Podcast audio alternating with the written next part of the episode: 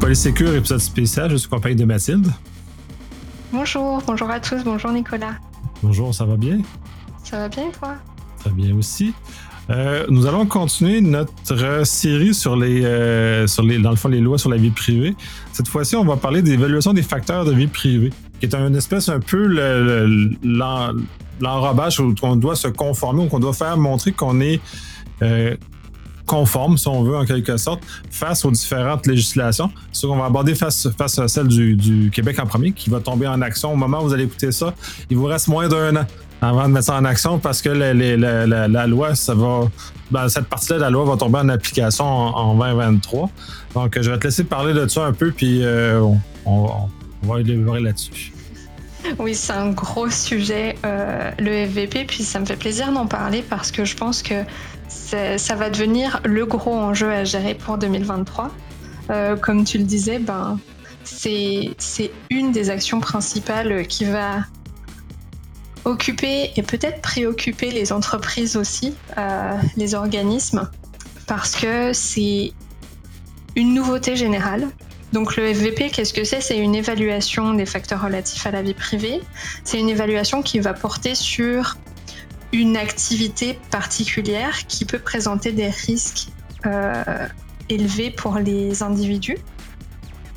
Euh, c'est une obligation qui vient avec la loi 25, euh, notamment, alors je veux pas me tromper, mais il y a notamment pour des projets d'acquisition, de, développement de systèmes d'information, notamment.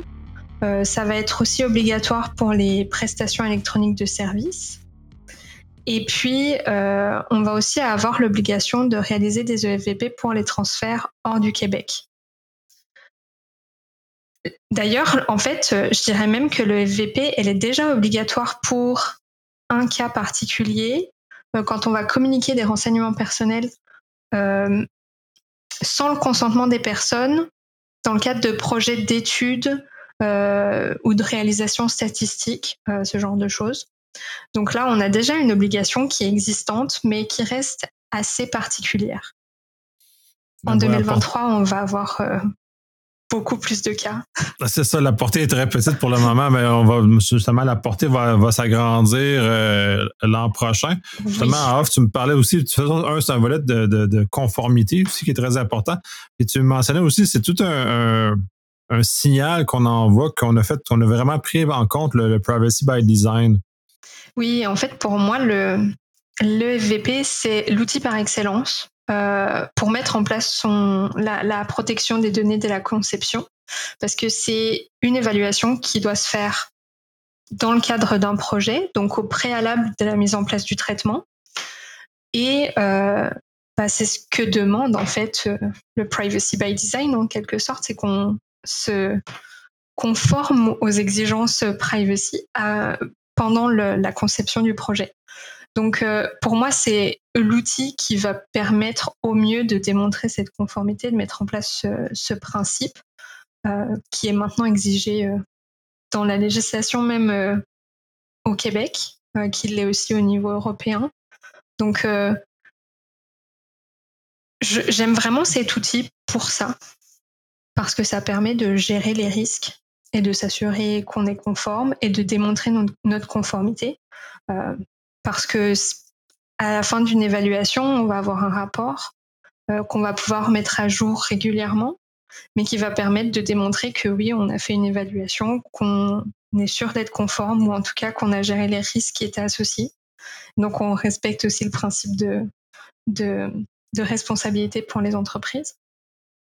Donc en tout cas, c'est comme ben, ça que je le vois. oui, puis c'est très intéressant parce que moi, c'est sûr que je ne suis pas un juriste, fait que le côté privacy est moins mon, euh, de façon moins directe que, que pour, la cyber. Mais en cyber aussi, on est habitué à ce genre de choses-là. ça fait déjà quelques années qu'on parle genre du security by design. Et là, maintenant, de plus en plus, le privacy by design commence à s'inscrire. Je pense que mes, mes, collègues en cyber devront s'y intéresser aussi pour l'inclure dans une espèce d'activité euh, euh, globale. Justement, on, on analyse en, en, amont de chaque projet ou chaque changement majeur. Je pense que ça, au niveau de la loi, c'est chaque changement de système ou euh, mise en production d'un nouveau système vient déclencher l'obligation qu'on a face à cette évaluation-là qui est, peut peut-être censé faire peur aux gens, puis un peu parce que j'ai eu pendant des années à expliquer l'analyse de risque au niveau cyber, puis ça faisait beaucoup peur aux gens au départ. J'imagine que ça va sensiblement la même chose au niveau de du privacy, de la vie privée. Euh, je sais qu'il y a des méthodologies qui sont disponibles. On en a un peu parlé en off, justement, je sais pas, pour me pour m'aider à, capter qu'est-ce qu'il y en est. Puis vous avez fait un, un, amalgame de plusieurs choses qui est fort intéressant. Je vais te laisser en parler, puis on va, débouler justement ce volet-là qui est, à mon sens, je pense, le plus, crunchy dans, l'ensemble. Oui. Mais, euh, juste pour rebondir sur ce que tu disais euh, juste avant par rapport à la réalisation euh, des, des EFVP, ça doit être fait au début du projet, mais ça doit être suivi tout au long de la vie du projet quand il y a un grand changement. Si jamais il n'y a pas de grand changement, on doit quand même s'assurer que notre évaluation est toujours à jour euh, par rapport au respect de chaque loi. Et donc, euh, il y a comme une règle qu'on pourrait se dire, c'est de, quand il n'y a pas eu de gros changements majeurs, c'est de refaire l'évaluation, de la vérifier euh, tous les trois ans au minimum pour s'assurer qu'on qu'on est bien conforme avec tout ça. En tout cas, c'était juste ça que je voulais. Oui, ben, ben, c'est parce qu'au niveau de la cyber, on a d'autres facteurs qui viennent, au-delà du fait du changement au système, qui viennent déclencher une réanalyse. Euh, souvent, on va y réévaluer la menace, on va réévaluer certains, certains éléments qui sont spécifiques, qui ont qui peuvent changer dans le temps indépendamment du système. Est-ce qu'il y a d'équivalent en, vie privée d'éléments qui peuvent justement, sans changement du système, nous, obliger à réactualiser cette, cette évaluation-là? Bah, Par exemple, le simple fait d'utiliser un nouveau prestataire dans la réalisation du, de, vrai, tout, à fait vrai. C'est des notions que c'est vrai. J'oublie euh, parfois cet élément-là où justement tout l'usage de tiers parties est un, élément, une composante très importante justement de, ces lois-là, à laquelle on oublie parfois d'en faire. Puis je pense qu'on avait discuté le problème avec le Canada et l'Europe, c'est qu'on fait affaire avec les États-Unis ou beaucoup au Canada. Donc, il ne faut pas qu'on soit un passe-droit pour les, les Américains pour contourner la RGPD, par exemple. Puis en fait, euh, c'est ce qu'on retrouve quand on veut faire un transfert hors du Québec. On nous demande de faire une évaluation des facteurs relatifs à la vie privée.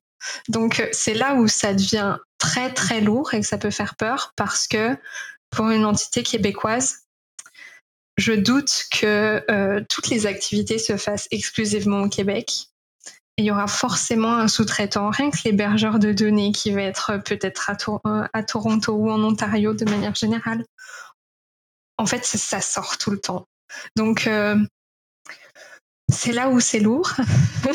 Mais moi, ça me fait peur personnellement en tant que DPO, parce que je me dis que j'ai beaucoup de travail qui m'attend euh, de manière générale. Au moins, j'essaye de gérer mes sous-traitants quand j'en ai un et puis d'identifier les risques, faire un peu de due diligence, mais ça, ça va être encore un peu plus lourd. Donc, euh, c'est là où la méthodologie va être importante. Oui, absolument. c'est ça parce que c'est qui est difficile euh, au Canada, au Canada en général, c'est parce que chaque province a ses éléments, puis nous on est vraiment dans un petit territoire. L'avantage du RGPD, c'est un grand territoire qui est couvert par le même ensemble de règles et les mêmes présomptions. C'est un petit, avantage, mais bref, euh, revenons à la méthodologie qui est justement la clé justement pour s'en sortir vivant, en vivant à travers ça. Bah, en tout cas, j'espère que ça peut permettre de s'en sortir un petit peu. Euh, pour la méthodologie, en fait, euh, il y a plusieurs euh, autorités qui ont proposé des guides. la commission d'accès à l'information a proposé un guide qui est toujours pas à jour par rapport à la, à la loi 25. Donc, c'est un guide qui avait été publié en 2020 ou ça avait été mis à jour en 2021, mars 2021, quelque chose comme ça. En tout cas, ça n'a pas été nécessairement remis à jour depuis. On attend les retours, mais ça donne déjà quelques guides, quelques références. On a aussi euh, des, guides au niveau du Canada pour euh, comment mettre en place une EFVP. On l'a aussi en Europe. Euh, la France a proposé même un outil qui s'appelle PIA, pour Privacy Impact Assessment. Donc, il y a beaucoup d'outils. Et finalement, nous, dans notre pratique euh, chez Itachi, on s'est rendu compte que euh, dans la quasi-totalité des cas, c'est le même processus, le même raisonnement qu'il faut avoir quand on veut faire une évaluation. Et donc, nous, ce qu'on a développé, c'est euh, une méthodologie où on commence déjà à déterminer le contexte. Donc on va essayer de comprendre au maximum euh, le, contexte qui va faire l'objet de l'évaluation. Donc on va prendre le, traitement en tant que tel avec euh, les finalités poursuivies, les enjeux qui sont associés à ces finalités. On va identifier les personnes qui vont être concernées et les renseignements personnels qu'on va collecter, utiliser, communiquer. Justement, en termes de communication, on va identifier les personnes qui vont recevoir ces données, que ce soit au sein de l'organisation ou en dehors, donc les sous-traitants par exemple, euh, qui vont recevoir les données et qui vont avoir un, rôle justement dans le, processus. Euh, on va identifier aussi les supports sur lesquels vont se trouver les données. Puis on va essayer de faire un schéma du processus, de la durée de vie euh, des données, comment elles circulent entre les personnes, etc. Donc on essaye d'identifier ça dans un contexte, euh, donc le contexte du traitement, et c'est sur cette base qu'on va faire toute l'évaluation. Il faut savoir que donc il y a des exigences pourquoi faire une FVP. Donc on va, nous on propose de faire une sorte d'analyse préliminaire, analyse de risque préliminaire, en prenant les facteurs, euh, une liste des facteurs qui vont permettre de justifier le FVP. Donc par exemple s'il y a des transferts hors du Québec, s'il y a des données qui sont sensibles qui sont traitées, s'il y a des personnes concernées qui sont sensibles, c'est notamment le cas des, patients dans le secteur de la santé, ça peut être considéré comme des personnes sensibles. Euh, les personnes euh, âgées ou les mineurs sont aussi des, personnes euh, vulnérables. On va identifier s'il y a l'utilisation d'outils avec décision automatique, s'il y a des risques de décision automatisée et donc de réduire les droits des personnes. Donc ça, c'est tous des facteurs qu'on va pouvoir regarder. Et nous, on a basé notre liste des facteurs sur euh, la liste qui a été proposée par le Canada. Donc euh, dans le guide du Canada, on a la liste des facteurs euh, qui pourraient présenter des risques.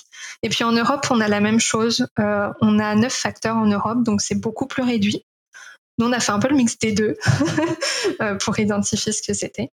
Et ça nous permet de faire une analyse préliminaire qui dit voilà pourquoi on fait une EFVP. Donc on justifie déjà la réalisation de l'EFVP.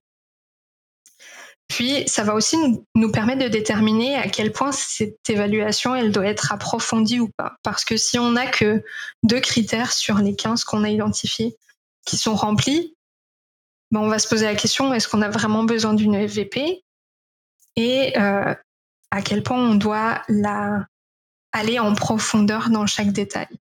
Si par contre on a 10 critères sur les 15 qui sont euh, identifiés, bah forcément on va aller beaucoup plus en profondeur.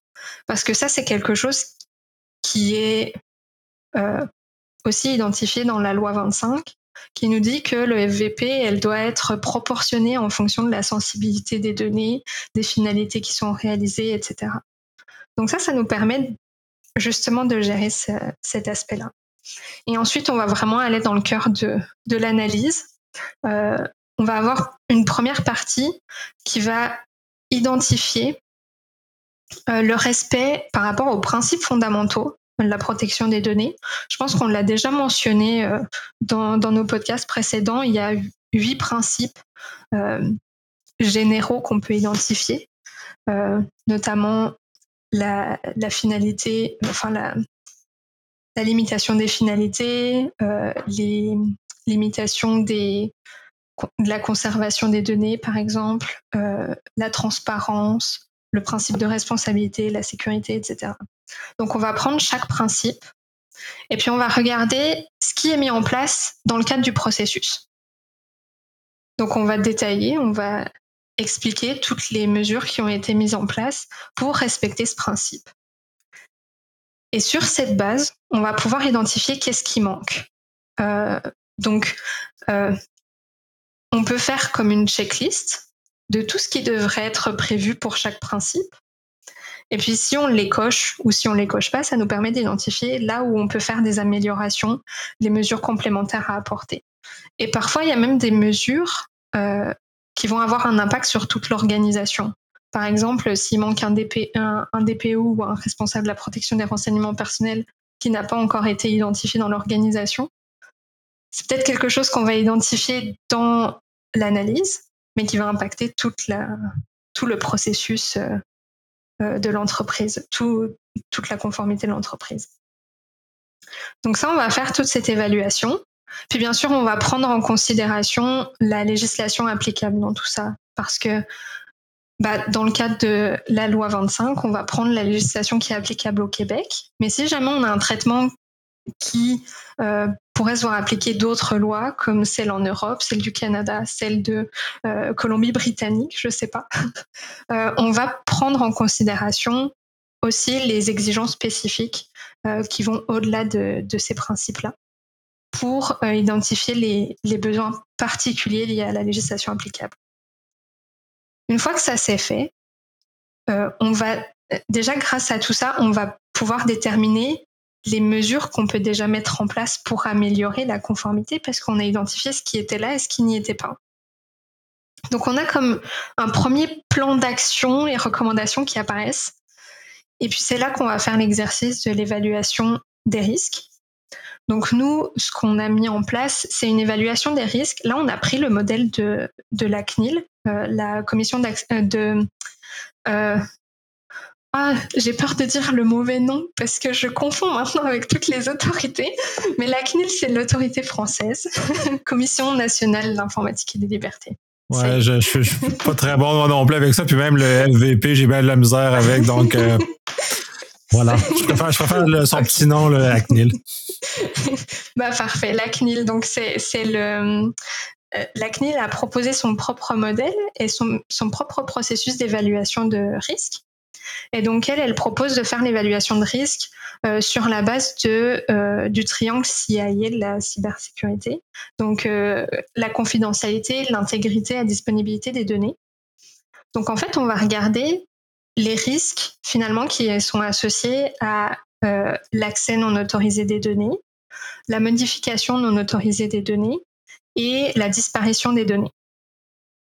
Et pour chacun des trois risques, on va évaluer, donc on va déjà identifier quelle est la source de risque, quel est l'impact pour les personnes concernées. Et j'insiste sur le fait qu'il faut regarder vraiment les impacts sur la personne concernée, pas sur l'entreprise. Parce que là, on fait vraiment une évaluation qui porte sur les enjeux que l'activité peut présenter sur les personnes. Euh, et oui, puis c'est là qu'il y a une particularité par rapport, c'est ça où ça vient complémenter l'analyse de risque qu'on a en cyber, parce que oui, effectivement, on utilise la, la, la, même triade pour évaluer nos choses, sauf qu'on n'est pas spécifique à l'information confidentielle ou en tout cas privée dans ce cas-ci, qu'on doit protéger spécifiquement pour, ce, pour la conformité, mais ça peut y toucher. Donc, c'est un bel, une, belle complémentarité qu'on peut utiliser justement pour un bénéficier à l'autre dans, dans cet exercice-là.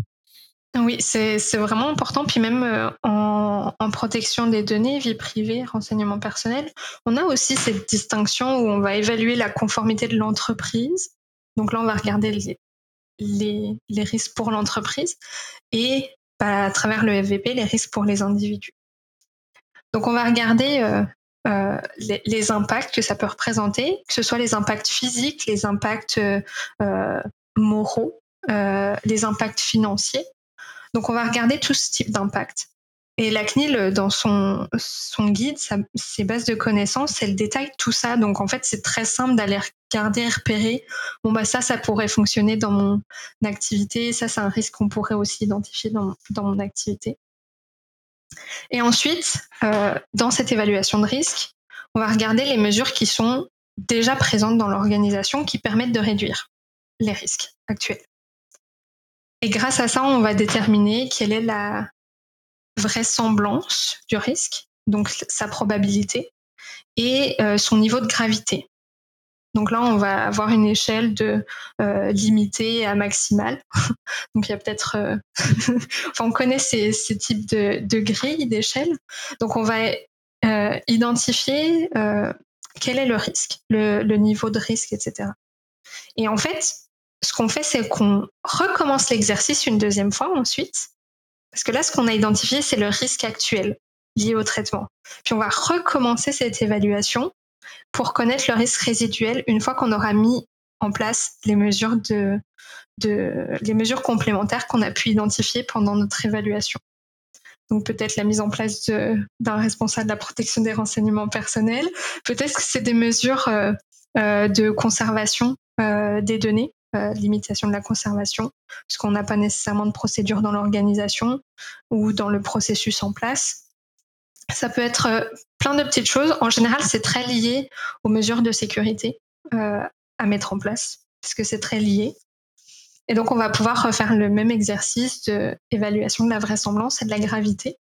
Et là, on identifie que si on met des mesures pour réduire les risques ou les éliminer, on va réduire le risque euh, en conséquence. Donc ça, c'est un peu ce qui va se faire euh, dans, la deuxième partie de l'évaluation. Puis grâce à ça, donc on va pouvoir euh, mettre en place notre notre liste de recommandations à faire à la fin euh, pour justement réduire les risques. Alors après, on peut prioriser les activités parce que peut-être qu'il y a des mesures qui doivent être prises en priorité et d'autres qui peuvent attendre un petit peu en fonction du risque. Donc on priorise. Et puis après, on fait valider cette évaluation aux parties prenantes, donc aux responsables du projet, mais aussi surtout, euh, c'est important de le faire passer auprès de, du responsable de la protection de la, protection des renseignements personnels, le RPRP, euh, qui pourra donner son avis aussi parce que c'est cette personne qui est supposée avoir les connaissances dans le domaine. Et euh, bah, si cette personne est différente de la plus haute autorité dans l'organisation, il va falloir aussi euh, faire valider, euh, à mon avis, à la, personne responsable euh, dans l'organisation la plus haute, qui a la plus haute responsabilité, parce que c'est elle qui va dire oui, on continue ou non, on arrête tout. ou peut-être on va essayer de mitiger les risques, puis on verra après si on le fait, etc. Donc euh, c'est un peu la méthodologie qu'on a développée et, que je trouve qui s'applique vraiment à toutes les situations. Et pour cause, on l'a utilisée euh, dans le secteur public euh, à plusieurs reprises, notamment pour des, des, entités au Canada qui avaient besoin d'évaluation. Parce que au niveau canadien, le FVP, elle est pas tout à fait nouvelle dans le secteur public. Il y avait déjà des obligations qui existaient, même au Québec en réalité. Dans certains cas spécifiques, il y avait des EFVP qui pouvaient être réalisés. Euh, donc, on a déjà eu la chance de réaliser ça. Et c'était euh, apprécié par le, client en général. Et euh, cette méthodologie a même été validée par un, un, commissaire à la protection de la vie, privée d'une province du, du Canada. Donc c'était un peu notre petite fierté, je dirais. Donc, euh, avec, avec, raison, justement, d'avoir de réussi à concevoir une, une méthodologie qui est, euh, qui est transportable, puis qui est, qui est reconnue aussi, justement, par, par sa valeur de transportabilité, mais de, de, de, de, de tout ça, la portée de, la couverture que ça fait, justement, qu'il n'y a pas de, pas de morceaux qui sont, euh, qui sont échappés au passage. Oui, c'est, je dirais c'est vraiment les, tous les points clés qu'on a pu identifier. Euh, donc en résumé, le contexte, une analyse préliminaire des risques, euh, l'évaluation des principes euh, et, des, législations par rapport à l'activité, l'évaluation de risques actuels et résiduels, et après finalement la validation. Et tout au long, c'est comme ça qu'on détermine notre plan d'action pour les actions de rémédiation ou de limitation des risques. Parfois, il y aura peut-être rien parce que c'est déjà tout très bien. Mais tant mieux si c'est comme ça. Mais en général, il y a toujours des petites choses qu'on peut recommander. Ouais, ben ça dépend de la maturité de l'organisation. J'imagine qu'il y en a plusieurs qui, en 2023, vont devoir beaucoup d'activités correctives à mettre en place. Quand probablement qu'en 2024, la maturité va augmenter, puis le, nombre de, d'activités correctives va être beaucoup diminué. Tu parles, tu parles du DPO, par exemple. Ben, j'espère qu'en 2023, ce point-là va être réglé pour tout le monde, minimalement. Normalement, c'est pas la plus compliquée à mettre en place. c'est une des plus faciles. Euh, comment ça s'inscrit? Là, là, on parle, on parle de la, mise en application. Euh, pour les systèmes actuels, là, je parle vraiment du cas spécifique du Québec, est-ce qu'il y a une, une, obligation pour les systèmes actuels ou c'est vraiment juste pour les nouveaux systèmes ou pour tout changement qui va se faire à ces systèmes-là? Pour moi, c'est ça va devoir être fait même sur les systèmes qui sont existants. En tout cas, je le recommanderais juste par principe, euh, parce que ça présente des risques. Donc, on veut juste s'assurer ou montrer que ce qui est déjà en place, on est propre, tout est beau. euh, ce qui pas ce qui ne sera pas forcément le cas. Mais en tout cas, moi, je recommanderais de le faire, ou en tout cas de s'exercer aussi à faire ces, ces, évaluations sur ce qui est déjà existant, euh, juste pour pouvoir démontrer qu'on est conforme. Oui, puis euh, là, on constate que l'actualité est remplie de, de, de fuites d'informations, dont plusieurs au Canada d'ailleurs. Euh, je pense que ces compagnies-là, s'ils ne l'ont pas fait en amont sur des systèmes actuels, je pense qu'ils vont passer un mauvais moment avec les, euh, les, autorités réglementaires quand ils vont se faire regarder et analyser la situation dans laquelle ils, vivent où vivront. C'est sûr que c'est pour ça que c'est bien de. J'ai la même chose que toi. Il vaut mieux le faire pour les systèmes existants parce que justement, si un incident arrive, au moins, on va dire ben, on l'a fait. Si on ne l'a pas fait, là, on va être beaucoup plus dans le pétrin face euh, au Québec, face à, face à l'accueil qui va nous chauffer un peu plus les oreilles parce qu'on n'a pas fait notre, travail correctement. Là aussi identifier les EFVP. En fait, moi, ce que je recommanderais, c'est quand on réalise, on a déjà parlé de la réalisation de son inventaire des activités euh, liées au renseignement personnel. En faisant cet inventaire, déjà, normalement, on est supposé déterminer le contexte de chaque activité. Donc déjà, là, on a fait euh, un tiers du travail parce qu'on a identifié les activités différentes et on a identifié, en théorie, euh, les renseignements personnels, la sensibilité, etc. En fait, en même temps qu'on réalise l'inventaire, c'est l'occasion parfaite d'identifier s'il y a un besoin d'évaluation des facteurs relatifs à la vie privée. Donc, peut-être simplement dans la, fiche de, l'inventaire qu'on prépare, où on explique le traitement, on va peut-être identifier, on va mettre la liste de nos facteurs euh, de risque préliminaires qui vont justifier euh, la réalisation d'une EFVP. Et c'est peut-être là où on va pouvoir aussi identifier quel traitement a besoin d'une évaluation en priorité par rapport à d'autres. Donc ça, c'est peut-être euh, un conseil que je donnerais euh, pendant la réalisation de l'inventaire, si ça n'a pas encore été fait, ou si c'est en cours, bah, c'est de, de, penser à regarder euh, justement s'il y a un petit besoin d'une EVP. à quoi la, transfert.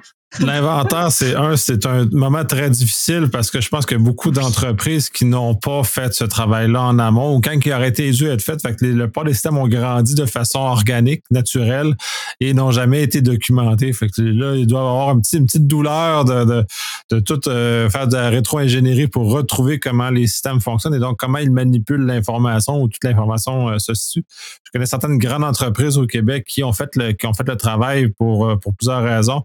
Puis ça les a, ça, ça, leur sert encore énormément, ça leur a servi et leur sert énormément pour justement mettre les énergies aux bons endroits, mettre euh, l'argent, parce qu'on n'a on n'a pas une infinité d'argent, mais mettre l'argent en sécurité et en, en, vie privée aux bons endroits, justement, où c'est le plus payant et où c'est le plus bénéfique pour, euh, pour l'organisation. Et pour les données personnelles aussi, il faut les protéger, ces données-là. Le législateur, il faut faire ça pour rien. C'est sûr, mais je suis pas surprise qu'il y, ait des organisations euh, qui aient déjà tout ça en place et que ce soit encore bénéfique parce que selon moi, l'inventaire, ça permet d'avoir une image de ce qui se passe dans l'organisation et de savoir là où on pêche et là où on devrait euh, prioriser nos, activités de rémédiation potentiellement. Ça, ça aide aussi à identifier euh, le jour où on a une demande d'accès, par exemple, reçue d'un employé, bah, grâce à l'inventaire, on peut aussi identifier euh, quelles sont les données personnelles collectées et où elles se trouvent, euh, depuis combien de temps, est-ce qu'elles sont supposées déjà être supprimées, parce que dans l'inventaire, on devrait aussi avoir les durées de conservation applicables, par exemple. Donc, euh, c'est l'outil parfait pour démontrer sa conformité. Puis le FVP, en fait, c'est juste le niveau supérieur quand on a un traitement particulier qui pourrait présenter des problèmes majeurs. Donc, euh, puis parfois, pour un traitement, si on utilise plusieurs sous-traitants qui sont situés en dehors du Québec, ben, on va avoir plusieurs FVP applicables pour, pour un traitement. Donc, euh, oui, Puis, ça, c'est la, question peut-être connexe par rapport à ça, parce que chaque organisation doit faire le sien. Mais incidemment, quand on a des partenaires, on doit, parce que on le voit beaucoup plus dans les, euh, les, compagnies qui sont soumises au RGPD, on le voit beaucoup dans, leur documentation. C'est pas super facile à comprendre pour des non-juristes, mais il demeure que c'est quand même documenté. Quels sont les sous-traitants ou les, les, les, les, les, les, les, euh, les compagnies pour faire du, du traitement, du traitement des données. Euh, dans quelle mesure on doit, comme compagnie, s'assurer que nos sous-traitants sont conformes à ces éléments-là ou on fait les travaux associés à un FVP? Alors, en fait, en fait, je dirais que par rapport au RGPD, on a l'obligation, euh, le sous-traitant euh, a des responsabilités d'aider le responsable de traitement dans ses obligations. Et donc, l'obligation de réaliser une, une EVP, normalement, ça repose sur le responsable de traitement.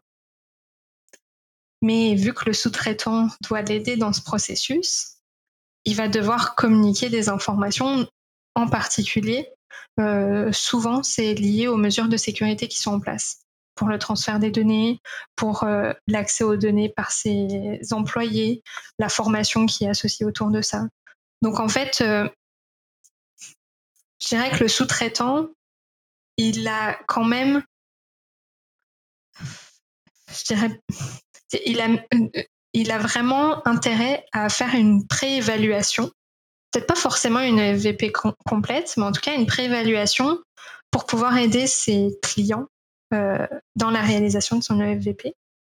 Et puis, euh, en fait, quand il y a des communications et des relations entre le responsable de traitement et le sous-traitant, il faut toujours avoir une entente, euh, un contrat qui lie les deux parties et qui définit les responsabilités de l'un et de l'autre euh, pour justement que le responsable de traitement ne prenne pas tout euh, à sa charge. Parce que s'il dit pas à son sous-traitant tu dois faire ça, ça, ça, et que tu dis pas que c'est cette législation qui s'applique ou une autre, même si on peut euh, derrière interpréter les choses, c'est toujours bien que ce soit écrit dans un contrat et bien identifié pour exiger, par exemple, quand il y a un nouveau sous-traitant. L'histoire des sous-traitants sous sous-traitants, par exemple. Tu as mentionné euh, euh, tantôt que dans le contrat ou en tout cas dans la communication avec le sous-traitant, il va pouvoir identifier ses propres sous-traitants à lui. Il y a plusieurs moyens qu'on pourrait, il y a plusieurs choses qu'on pourrait exiger par rapport à ça à son sous-traitant. Soit qu'il nous communique la liste, soit qu'il nous fasse une information euh, régulière par rapport euh, quand il y a un changement de sous-traitant pour qu'on puisse s'y opposer au cas où. Ou sinon, on peut même euh, exiger à son sous-traitant d'informer au préalable pour recueillir le consentement du responsable de traitement à l'utilisation du sous-traitant. c'est comme un peu compliqué là, peut-être un peu fouillis comme je l'explique, mais c'est un enjeu assez important, là où pour moi il y a, pas mal de risques qui résident. Euh, donc il faut vraiment considérer ces, cas-là, avoir des contrats qui définissent des règles de comment on veut euh, gérer les données personnelles, comment on veut que son sous-traitant respecte euh, ces règles. Et justement, quand on va faire le FVP pour les transferts hors Québec, derrière, il y a forcément une entente qui doit être conclue quand il y a un transfert hors Québec. Et cette entente, euh, elle doit prendre en considération les, résultats de l'EFVP. Parce que peut-être qu'on va considérer dans l'EFVP que les règles sont adéquates, que le cadre juridique euh, est similaire. Ça va être par exemple le cas euh, s'il y a un transfert entre le Québec et l'Union européenne, parce qu'on a des législations similaires. Ce ne sera pas forcément le même cas si c'est du Québec aux États-Unis où là, il peut y avoir des enjeux euh, particuliers vu que les États-Unis ont sa propre méthodologie. Donc, euh, le contrat sera pas forcément euh, aussi renforcé de ce point de vue-là. Enfin, s'il sera plus renforcé, pardon, en tout cas. le, contrat avec une firme américaine sera beaucoup plus précis que qu'un contrat avec une firme européenne, considérant qu'il y a des équivalences et des protections juridiques sont déjà incluses, qu'aux États-Unis ne sont pas, sont pas incluses par défaut, ou parfois sont littéralement absentes de, de, tout. encore là, aux États-Unis, c'est un amalgame de choses. Il y, a il y, a quelques États qui ont des lois intéressantes, mais qui couvrent soit certains secteurs spécifiques ou, ou certains aspects qui sont très spécifiques, qu'on n'a pas de, de parapluie aussi vaste et important que ce qu'on peut avoir avec le RGPD ou la loi 25 euh, au Québec ou futur C27 euh, au fédéral. Ça fait un bon tour d'horizon. Est-ce que tu as d'autres choses à rajouter sur, euh, sur ce volet-là? je, pense qu'on a fait quand même pas mal le tour. je ne sais pas si les gens auront peut-être des questions. Alors là, ils sont invités à les poser, je suppose, ces questions. Mais je ne pense pas que j'aurai d'autres choses particulières euh, en dehors de, du fait d'avoir une méthodologie quand même bien définie, identifier les, rôles et puis euh, surtout s'inspirer de, de, ce qui se passe euh, même en dehors du, du, du, Québec, qui a son propre guide. Mais comme je le disais, la CNIL a un guide qui est vraiment excellent pour l'évaluation de risque. Pas nécessairement pour l'évaluation des principes, parce que c'est très orienté Europe et je le trouve un peu difficile à, utiliser euh, en dehors du contexte européen. Euh, donc c'est pour ça qu'on l'a simplifié par principe. Mais euh, c'est peut-être ça que je dirais, n'hésitez pas à aller regarder ce, que proposent les autorités de contrôle parce que c'est vraiment inspirant, ça aide beaucoup à savoir où aller par la suite. Super, mais merci énormément. Avec plaisir. merci à toi.